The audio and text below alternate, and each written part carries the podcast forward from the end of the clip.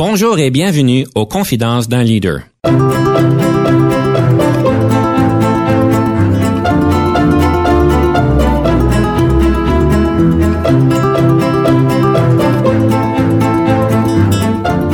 Ici Denis Lévesque, coach en leadership. Nous avons donc l'honneur et le privilège de recevoir en studio des leaders qui ont marqué leur communauté afin d'apprendre de leur expérience et de s'inspirer de leur sagesse.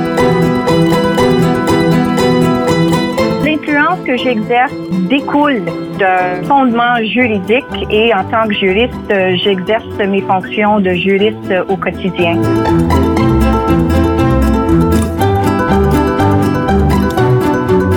Bienvenue à l'émission Confidence d'un leader. Mon nom est Denis Lévesque et j'ai le plaisir de parler de leadership encore une fois aujourd'hui. En fait, aujourd'hui, on va explorer d'une manière plus particulière la question de la passion et le leadership. On a une, une leader bien passionnée, on va explorer ça un petit peu.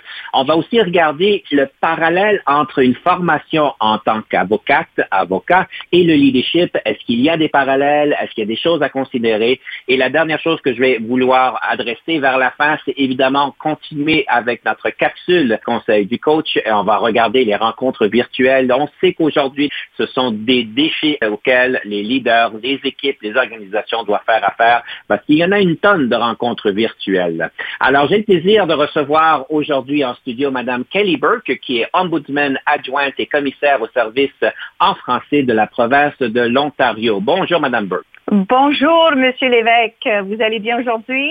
Ça va très bien. J'espère de même pour vous. Très bien. Madame Burke, vous avez quand même une belle progression de carrière. Je vais juste souligner quelques éléments importants à considérer, évidemment. Alors, vous avez occupé des postes de cadre supérieur au ministre du procureur général, au secrétariat de renouveau démocratique et au ministère des services gouvernementaux et des services aux consommateurs, avant d'être nommé sous-ministre adjoint des Affaires francophones en 2014. Alors, déjà là, c'était déjà bien fait.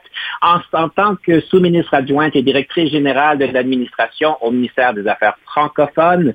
Si je comprends bien, vous avez joué un rôle déterminant dans la création d'un monument à Queen's Park pour commencer le 400e anniversaire de la présence française en Ontario et dans la mobilisation de la communauté lors d'un projet pilote visant à améliorer l'accès à la justice en français à Ottawa. Alors, de grandes réalisations. Et le tout, vraiment, ça remonte en 1994 lorsque vous avez reçu votre licence à l'Université d'Ottawa, euh, puisque vous avez, vous êtes une maîtrise en droit de travail à l'emploi de la faculté Osgood Hall de l'Université York en 2003. Alors, vous avez été accepté au barreau ou admise au barreau, si je pourrais dire, en Ontario en 96.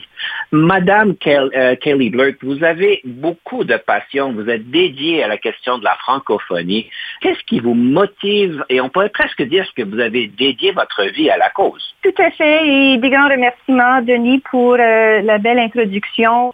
Qui me passionne, disons, dans tout ce que j'ai fait, c'est une fierté, une, fierté pour la francophonie dans la province de l'Ontario. La passion, évidemment, qui découle de, parents et grands-parents et arrière-grands-parents qui étaient passionnés par euh, la culture francophone et, la langue, mais aussi de, très bons professeurs aux écoles que j'ai fréquentées, euh, des écoles de langue française à, Cornwall d'abord, mais ensuite auprès des universités euh, Queens, Ottawa et Osgood Hall.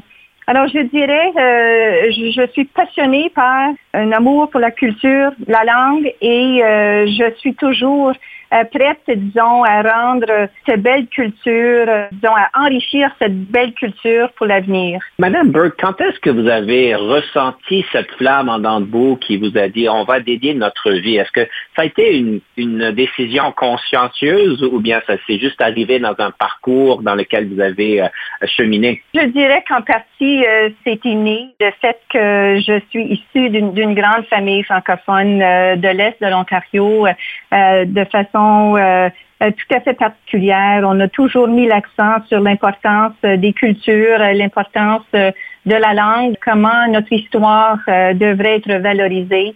Mais disons que beaucoup découle également de l'expérience dans la vie que j'ai eue, d'une part comme enseignante, comme juriste, comme haut fonctionnaire, maintenant comme commissaire. beaucoup s'apprend sur le terrain. Et donc, je dirais qu'avec le temps, la culture et la langue euh, m'intéressent encore plus et j'ai euh, espoir de pouvoir influencer au fur et à mesure que je continue dans mes fonctions actuelles. Qu'est-ce qui vous frappe le plus quand vous travaillez évidemment d'une manière très proche avec la communauté franco-ontarienne? Qu'est-ce qui vous frappe le plus de cette communauté-là? De ce côté-là, je pense, euh, ce qui me frappe, c'est que la communauté est aussi passionnée par euh, les questions qui touchent la francophonie que je le suis. Je pense euh, aussi voir chez les francophones une résilience, une communauté vibrante qui veut continuer à s'épanouir dans cet environnement qui évolue. La francophonie dans la province de l'Ontario évolue de façon très importante et donc c'est ce qui motive davantage la communauté à nous assurer d'une intégration euh, des nouveaux arrivants et les francophones qui sont ici en Ontario depuis plusieurs décennies. J'aimerais explorer un petit peu la composante ou les composantes les plus importantes dans votre rôle à titre d'ombudsman adjointe et commissaire au service en français qui permettraient d'assurer l'épanouissement du français en Ontario. Vous avez dit que c'est en évolution, la, culture est en évolution. On parle de continuer d'épanouir donc cette culture franco-ontarienne du français en Ontario.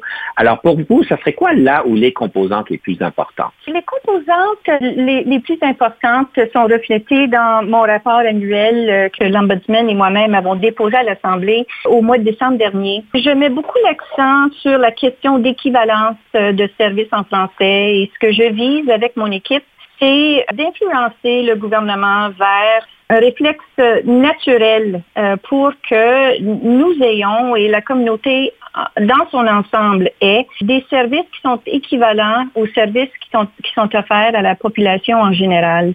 Et j'ajoute à ça euh, une équivalence et ça veut dire que ces services-là soient rendus sans délai. Je crois que c'est toujours une priorité euh, que j'aimerais euh, faire valoir dans le cadre de, mes fonctions pour promouvoir la langue et la culture. J'ai aussi mis beaucoup l'accent sur la question de planification et comment c'est important pour le gouvernement de continuer à établir des plans qui vont permettre de faire en sorte que le gouvernement réfléchisse euh, et, emploie une lentille francophone dans tout ce que fait le gouvernement afin de nous assurer d'un service hors pair dans la province de l'Ontario en français, comparativement aux services, comme je dis, qui sont offerts à la population en général. Une dernière chose que je vais mentionner là-dessus, c'est la question d'intégration. Et euh, ce qui est important pour moi dans mon poste en ce moment, c'est de m'assurer que l'intégration vers un bureau d'ombudsman nous permette d'accroître davantage, euh, d'une part, la qualité des services en français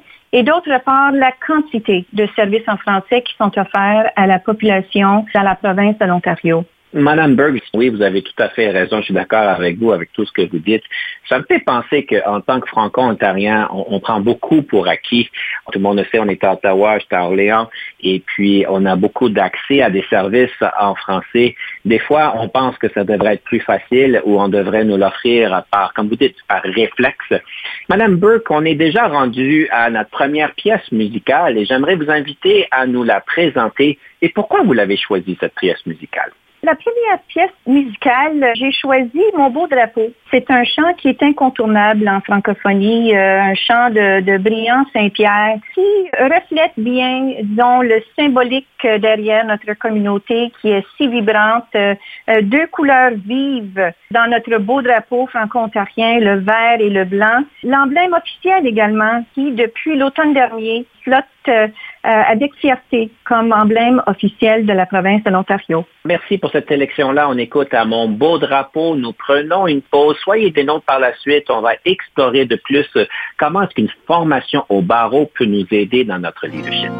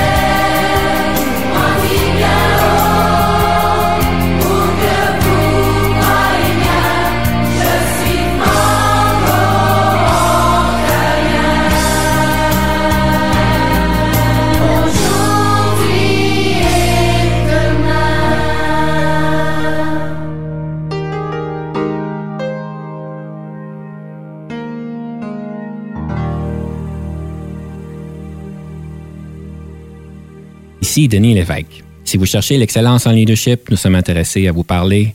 Venez nous visiter à solutionoptigestion.ca.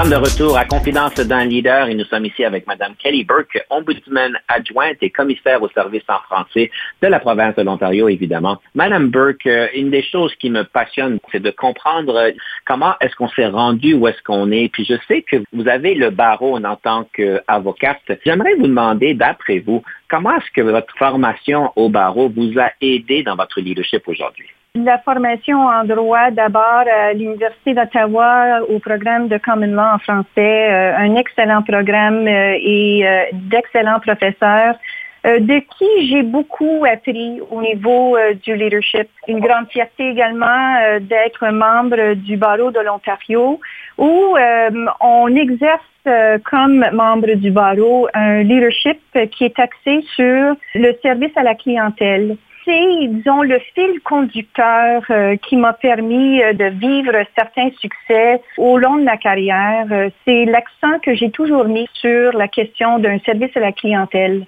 Je pose souvent la question, mon personnel va rire de moi. On fait quoi et maintenant pour qui?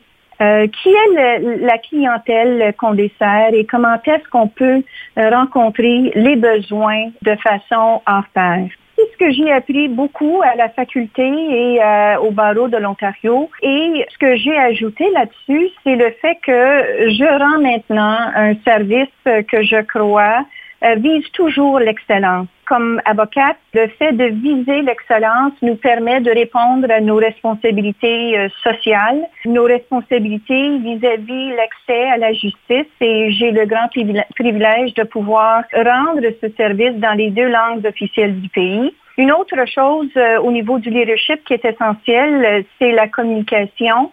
Et la formation dans ce domaine euh, me permet de me perfectionner du côté communication, euh, soit à l'oral ou à l'écrit. Dans un dernier temps, la question de promouvoir l'équité. Et comme leader, euh, peu importe le milieu dans lequel on, œuvre, il faut exercer un leadership qui démontre les valeurs de l'équité. Je présume que la connaissance du droit vous positionne particulièrement bien dans le rôle que vous jouez. Je ne sais pas si c'est quelque chose de requis, qu'on est obligé de l'avoir pour cette position-là, mais je présume que ça vous aide énormément. Tout à fait.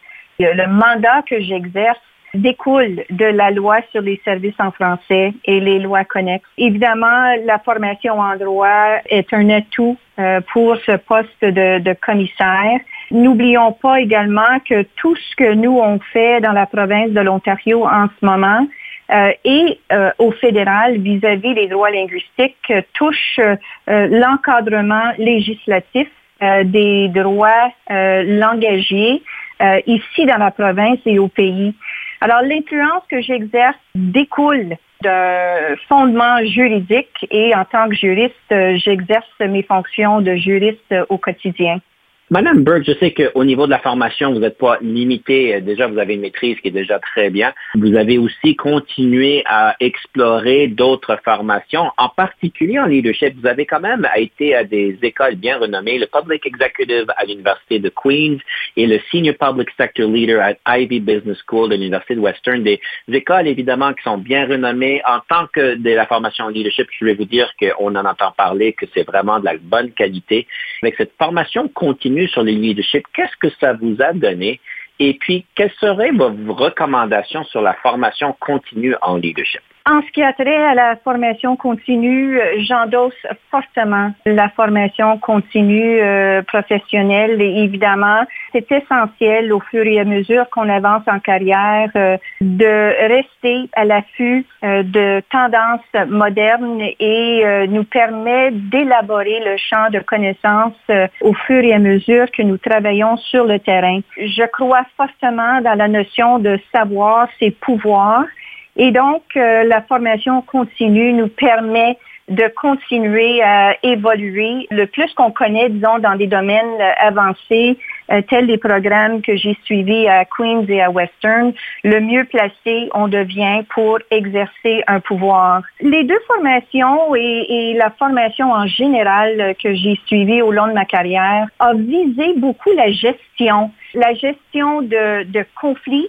euh, la gestion d'enjeux et de problèmes et comment on apporte une valeur ajoutée au processus décisionnel dans de tels contextes. La formation à Queens, tout à fait particulièrement, a touché la gestion du changement et comment on exerce un leadership dans un contexte qui euh, démontre qu'il y a un changement qui est nécessaire et comment ce changement-là peut évoluer de façon fluide. À Western, c'était plutôt axé sur la gestion de crise et comment, de ce contexte, euh, on se positionne avec un sang-froid et avec euh, des euh, compétences, des outils qui nous permettent d'apporter des solutions à de grands problèmes en temps de crise.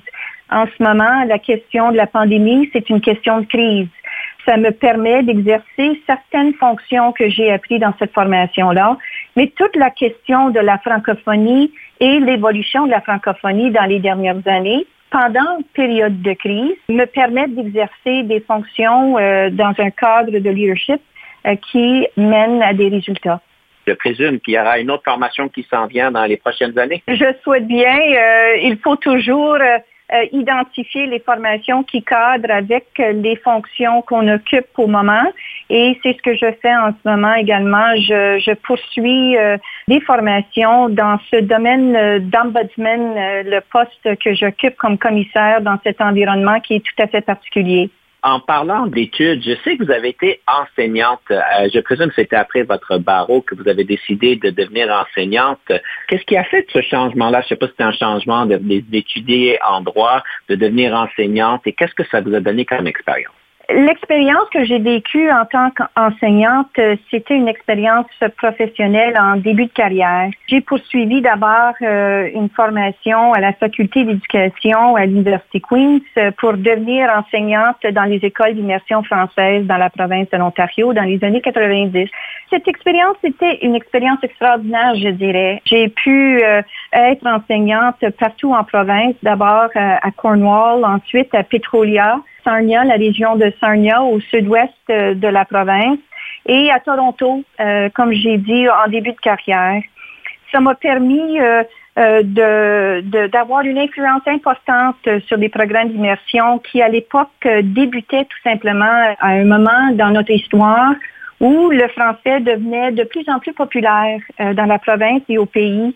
Donc, ça m'a permis d'avoir une influence euh, sur l'avenir auprès des jeunes pour développer chez eux et chez elles euh, des compétences linguistiques, l'art de l'expression et, euh, et, un amour pour la langue et la culture française. Madame Burke, c'est déjà le temps pour notre deuxième pièce musicale. Qu'est-ce que vous nous avez choisi? Encore là, un incontournable, Notre place, Paul Demers, qui euh, euh, a influencé grandement euh, la thématique qui a entouré la commémoration des 400 ans de présence dans la province de l'Ontario. notre place qui démontre qu'en Ontario, les Franco-Ontariens ont une place tout à fait particulière et ça nous permet de reconnaître notre histoire et d'influencer davantage notre avenir On va écouter à notre place. On prend une pause. Soyez des nôtres. Quand on revient, on va parler de livres sur le leadership.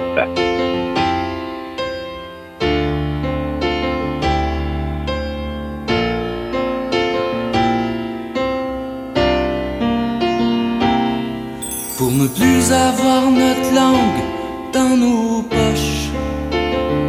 Je vais chanter, je vais chanter. Ah, que tu viennes de Pointe-aux-Roches ou d'Orléans. Ah, je vais chanter, ouais, je vais chanter. Mettre les accents là où il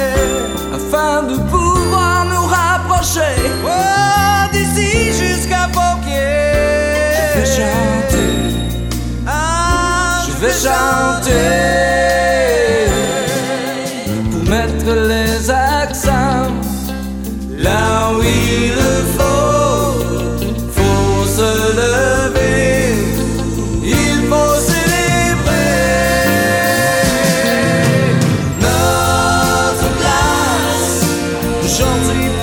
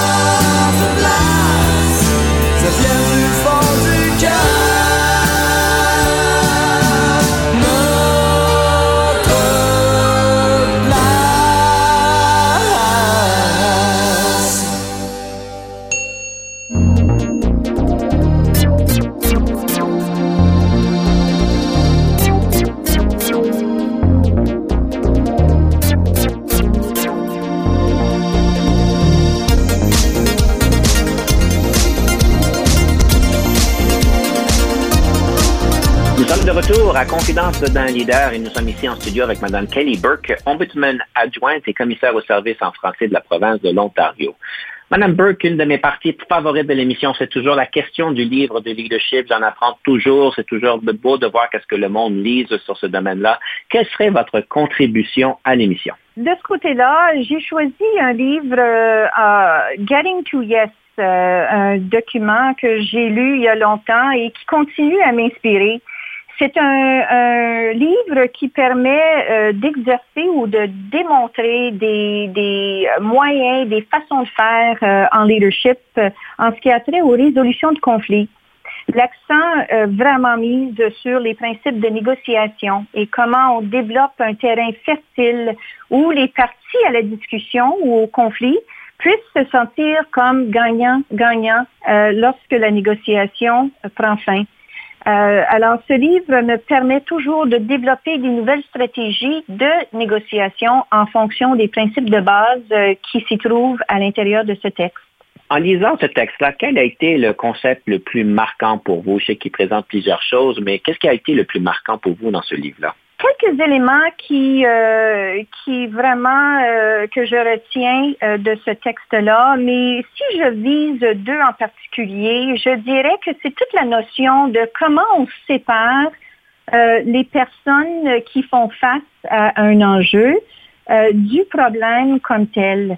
Et comment est-ce qu'on peut décortiquer la question? On est mieux placé pour le faire lorsqu'on sépare euh, les deux éléments de l'enjeu, la composante qui touche beaucoup les personnes qui sont impliquées et de l'autre côté de la médaille, le problème comme tel. Ça veut donc dire qu'il faut gérer, et c'est la deuxième composante que j'ajoute comme réponse à la question, c'est la question de gérer les émotions et comment, comme leader, on exerce des compétences qui permettent de gérer les émotions qui entourent souvent des conflits qui sont à résoudre. Madame Burke, je peux juste m'imaginer et présumer que ce sont des bonnes compétences qui vous sont bien utiles dans les rôles que vous avez assumés. Alors, j'aime bien ce que vous dites, comment gérer les émotions et puis évidemment, euh, c'est pas de euh, viser les personnes, mais de bien travailler dans les problématiques. Alors, des bons euh, points d'apprentissage, Getting to Yes, un bon livre, un classique en fait, je dirais, dans le domaine. Donc, merci de nous l'avoir présenté. Ce qui nous amène à notre prochaine question, parce que Madame Burke, on vous reconnaît comme étant quelqu'un qui capable de vraiment assembler des équipes, des bonnes équipes performantes, parce que le monde font très bien, puis ils aiment travailler ensemble. Je me pose la question, je ne sais pas si vous avez des ingrédients magiques ou bien des techniques en particulier, mais comment arrivez-vous à développer ces bonnes équipes-là? D'une part, je vois euh, un, trait de caractère qui me permet de développer des équipes gagnantes et c'est vraiment lié à au fait que je suis motivée moi-même. Euh, je pense personnellement, je, vois les possibilités euh, dans toute chose et dans toute personne. Euh, donc, je suis motivée par une énergie, une, passion et ça me permet de mobiliser les équipes qui m'entourent, disons, dans l'exercice de, tout projet, disons, qu'on prend en main. Euh, développer des équipes veut aussi dire qu'on communique euh, régulièrement avec nos équipes, on développe une vision ensemble et euh, on choisit des membres de, l'équipe qui ont une perspective différente l'une de l'autre. Alors, une grande diversité me permet, avec mon équipe, de développer des nouvelles façons de faire. on développe les plans ensemble, on développe une belle synergie avec les valeurs qu'on partage et ça nous permet de définir nos rôles dans ce contexte partagé.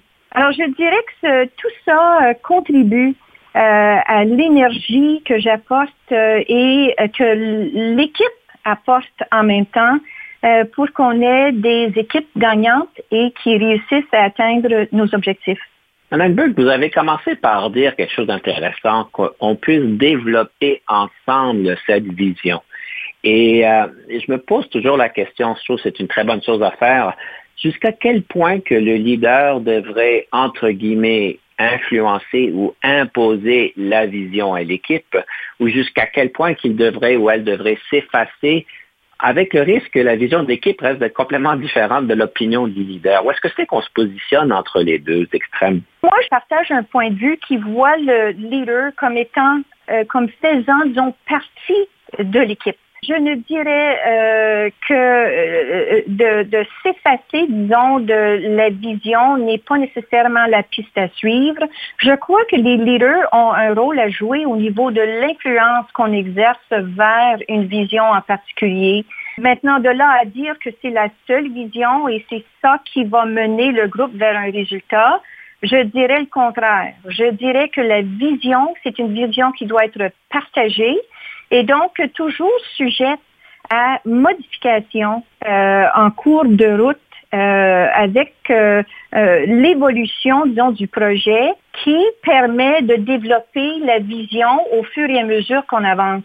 Et laisser cette porte-là ouverte permettant aux membres de l'équipe de contribuer à cette vision en cours de route nous permet de maintenir une énergie tout à fait particulière dans les projets qu'on gère. Madame Burke, j'aime beaucoup ce que vous dites. Alors, des bonnes choses à prendre en considération, de laisser savoir que la vision peut et devrait changer avec le temps. Des fois, on oublie que la vision qu'on avait il y a cinq ans, peut-être qu'elle devrait être revisitée avec l'équipe, évidemment. Madame Burke, à ce point-ci, j'aimerais vous inviter à la fameuse rafale. Est-ce que vous êtes prête? Oui, allez-y. Le leadership, est-ce que c'est inné ou acquis? Je dirais que c'est un peu des deux. On vient avec euh, certaines qualités qui nous permettent d'être euh, bons leaders et le leadership s'enrichit avec les expériences de la vie et ce qu'on apprend sur le terrain. Avez-vous toujours voulu devenir une leader ou est-ce un parcours de circonstances? Je dirais que j'ai toujours voulu devenir leader euh, et c'est euh, c'est quelque chose que je vois en moi euh, qui me permet de faire, disons, une différence. J'ai tendance à vouloir partager mes connaissances. Ça s'est vu en tant qu'enseignante. Ça se voit toujours dans le cadre de formation professionnelle continue. J'ai toujours voulu exercer une influence, développer des équipes performantes euh, et euh, de réussir en bout de ligne avec euh, des gens très talentueux autour de moi. La différence entre le leadership et la gestion? Le leadership, je dirais, c'est on ne peut pas être leader sans avoir une maîtrise également sur la gestion. C'est la raison pour laquelle je continue à me perfectionner au niveau de la gestion. Comme j'ai mentionné plus tôt, gestion des conflits, des enjeux, des problèmes, des changements, de crise, euh, tout ça exige des outils euh, de gestion qui nous permettent euh, de devenir un leader qui a beaucoup plus d'influence. En tant que leader, qu'est-ce qui vous rend heureuse? J'aime beaucoup les succès, le résultat. Alors, je dirais que de ce côté-là, améliorer le rendement d'une équipe, atteindre, leur permettre d'atteindre leur plein potentiel me rend très heureuse euh, en tant que leader. Votre meilleure question d'embauche que vous posez aux candidats?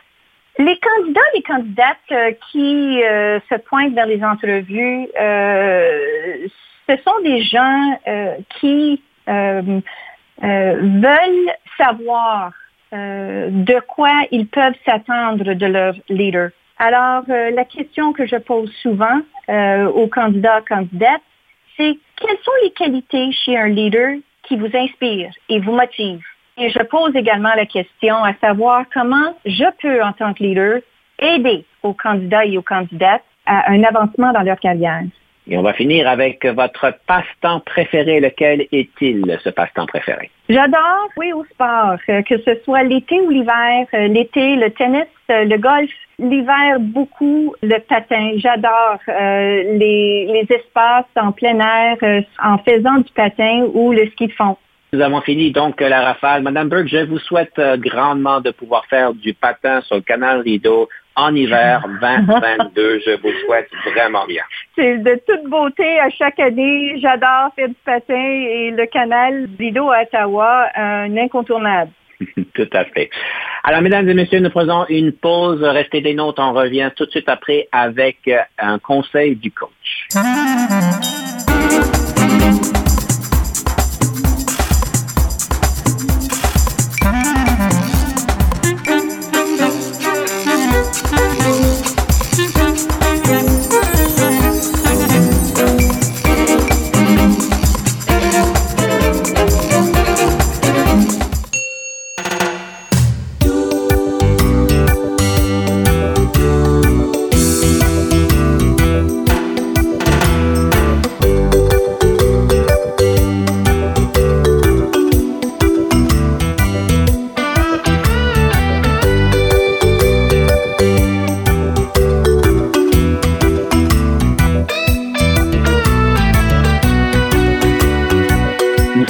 Retour à Confidence d'un leader et j'aimerais faire un peu de coup de pouce avec nos rencontres virtuelles des capsules qu'on a faites depuis quelques semaines et j'aimerais donc aborder la fameuse question comment pouvoir mieux connecter avec les autres en virtuel? C'est certain que beaucoup de monde nous disent, hey, c'est difficile de connecter avec les autres, je suis pas en présentiel, je sais pas qu'est-ce qu'ils ressentent, je trouve que la connexion est pas là. Et surtout pour des employés, des personnes qui rentrent en entreprise, qui sont dans le processus de s'intégrer dans un nouveau poste, dans une nouvelle entreprise, on sait tous que le, le réseautage et de pouvoir accéder à des personnes à l'impromptu nous permet de pouvoir mieux comprendre et de mieux s'intégrer.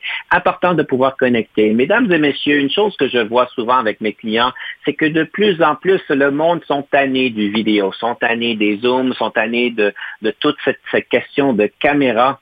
Mais je vais vous suggérer de stratégiquement considérer dans vos rencontres d'équipe de les mettre dessus. Une tonne de personnes me disent dans mes formations, dans mon coaching, que ça fait donc du bien de voir les de voir leur réaction.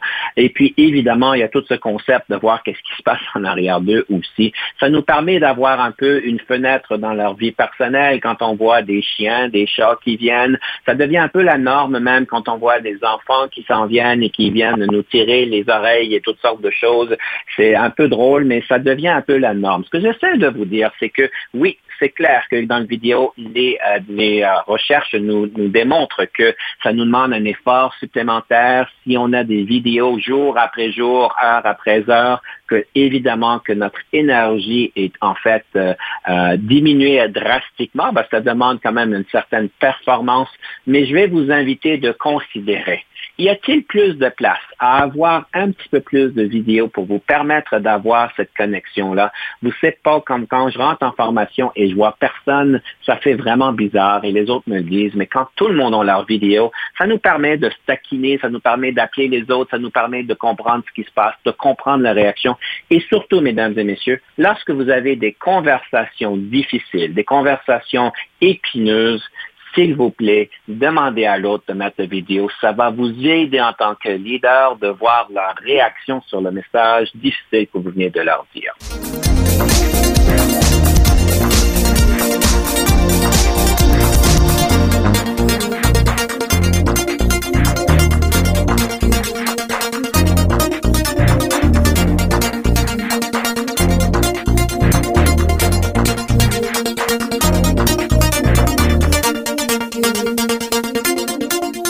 Madame Burke, je ne sais pas, dans votre travail, est-ce que vous utilisez beaucoup de vidéos? Est-ce que ça vous aide? Qu'est-ce que vous pensez de ce qu'on vient de dire? Je me sers de, la vidéo au quotidien et euh, j'enchaîne, euh, j'endosse ce que vous venez de dire. Euh, j'aime beaucoup voir les personnes. De fait, c'est ce qui me manque de plus pendant cette période de pandémie, c'est le contact humain tellement important dans la gestion et, euh, j'encourage fortement et je le fais moi-même, euh, même lorsque nous ferons un retour au bureau, euh, le contact humain est tellement essentiel et la technologie souvent, bien qu'elle permette d'avancer à plusieurs niveaux, nous enlève un peu cette saveur du côté humain qui est tellement essentiel en leadership.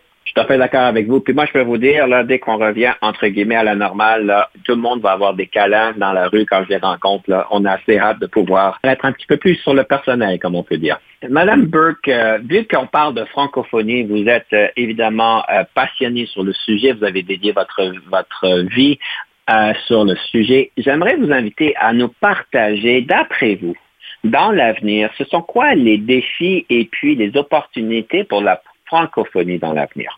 Alors, au niveau des, opportunités, je l'ai déjà mentionné, je crois avec notre francophonie en, pleine évolution, euh, euh, elle devient de plus en plus diverse. Euh, on a des opportunités dans tous les secteurs, je dirais, en francophonie, et je touche à tous les secteurs dans mon rôle de commissaire.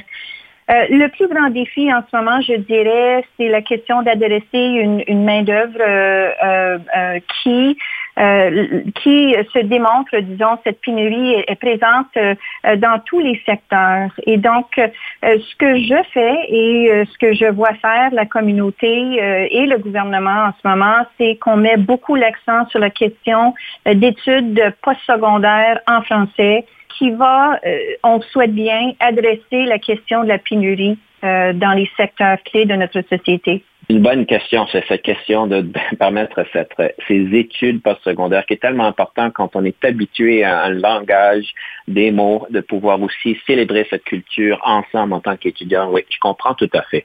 Des grands défis là, évidemment. Madame Burke, on vous reconnaît d'une manière particulière comme étant quelqu'un qui est capable de créer des partenariats. Et comment vous faites pour ouvrir ces portes-là? Parce qu'évidemment, il y a des partenariats dans votre domaine, je présume, sont plus faciles que d'autres. Et qu'est-ce qui fait que vous êtes, vous êtes reconnu pour pouvoir faire ces, euh, ces ouvertures de portes pour des partenariats importants? La question de, partenariat euh, m'intéresse beaucoup parce que je vois les mérites euh, lorsque chacun, on, peut contribuer vers un, objectif précis. Et donc, je crois que les compétences au niveau communication sont importantes, au niveau de se démontrer comme une personne qui est accessible, permet également de développer des liens et des partenariats avec d'autres. Je crois également que le partenariat euh, en soi génère d'autres intérêts pour que d'autres partenaires puissent se joindre au partenariat initial. De ce côté-là, ça prend un partage de connaissances, ça prend une personne qui sait comment euh, rejoindre les points communs entre les, différentes unités et pour faire en sorte, euh, en bout de ligne, qu'on vise tous un objectif très précis et rallier tous ces gens-là vers ce point commun euh, me permet euh, de d'exercer, disons, ce que ça prend pour que tout le monde ensemble, on puisse jouer un rôle important vers notre objectif très précis. Dans mes préparations, évidemment, je demande à certaines personnes de euh, me suggérer des questions qu'on a pour vous. Cette question-là, je vais vous la poser. Je ne suis pas trop certain pourquoi elle est importante, et peut-être vous pourriez me l'expliquer. La technologie est-elle importante pour le français en Ontario?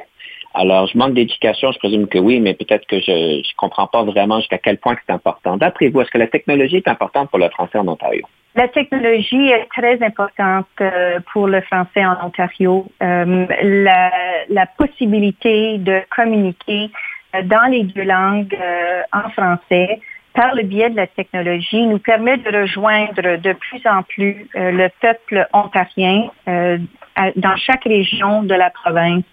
Euh, vous savez, euh, si je reprends la question de la loi sur les services en français et mon objectif de rendre un service équivalent partout en province, ça se fait de façon beaucoup plus facile euh, par le biais de la technologie que ça pourrait peut-être se faire en personne. Et donc, ce service équivalent est beaucoup plus facile à rendre et en même temps que ce l'est euh, en ce moment où la technologie ne rejoindrait peut-être pas euh, ou les, moyens qu'on pourrait utiliser qui ne rejoindraient peut-être pas l'ensemble de la population, pareil comme le fait la technologie. Je comprends bien la question de l'accès à l'information sur les services de l'Ontario, sur tous les services qui sont offerts, mais aussi que la technologie soit accessible, surtout dans les régions un peu plus, un peu plus lointaines, quoi. Alors, euh, évidemment, moi, je prends des choses pour acquis en étant à Ottawa, mais euh, je comprends bien. Madame Burke, c'était bien plaisant. Malheureusement, on est déjà rendu à la fin de notre entrevue et j'aimerais clôturer, si vous voulez, avec une citation sur le leadership qui vous motive, qui, euh, qui vous parle. Ça serait quoi cette citation-là? La citation que j'ai choisie découle d'un éducateur américain, Booker T. Washington. C'est lié à la confiance qu'on accorde aux autres dans le contexte de leadership. L'une des meilleures façons d'aider quelqu'un est de lui donner une responsabilité et de lui faire savoir que vous lui faites confiance. C'est un peu comme donner à quelqu'un une carte blanche. oui, tout à fait. Et avoir bien confiance que cette personne-là va, va pouvoir satisfaire nos exigences. Belle citation, mesdames et messieurs. Pensez un peu à ce que vous pourriez donner à des nouvelles tâches avec euh, assurance qui vont pouvoir les délivrer, de leur donner cette occasion de se prouver.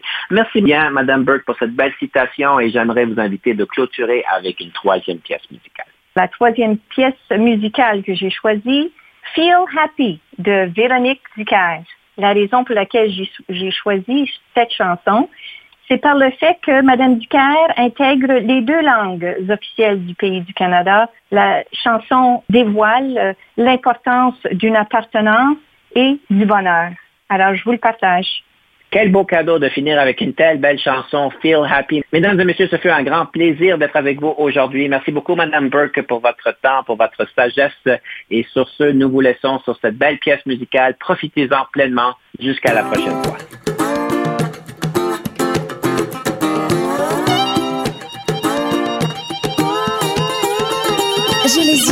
Qui. Près de toi, moi je feel sunny. J'ai la tête qui fleurit. Avec toi, moi je feel hippie. Je vois le monde en couleur. Près de toi, moi je feel happy. Je n'ai pas vu passer les années, les jours et les heures. Le ciel peut bien tomber et les anges rouler à mes pieds. Tes yeux posés sur moi makes me believe. Le monde devenir le diable mon âme. Your love makes me feel happy. Il fait chaud, tu es beau. Près de toi, moi je feel sweetie. Je me colle à ta peau. Avec toi, moi je feel sexy, baby. Je ne connais pas la longueur. Près de toi, moi je feel happy. Je pourrais t'embrasser des années, des jours et des heures. Le ciel peut bien tomber et les anges rouler à mes pieds. Tes yeux posés sur moi makes me believe. Le monde devenir en flamme et le diable convoiter mon âme. Your love makes me feel happy.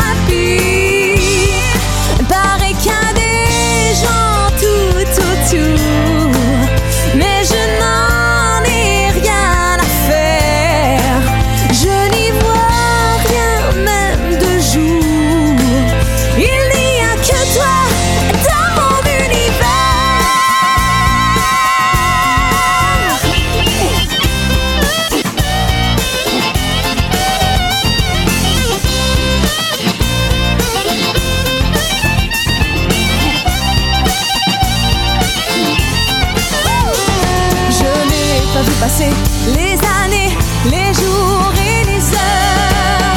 Le ciel peut bien tomber et les anges rouler à mes pieds. Tes yeux posés sur moi makes me believe. Le monde devenir en flamme et le diable convoiter mon âme. Your love makes me feel happy.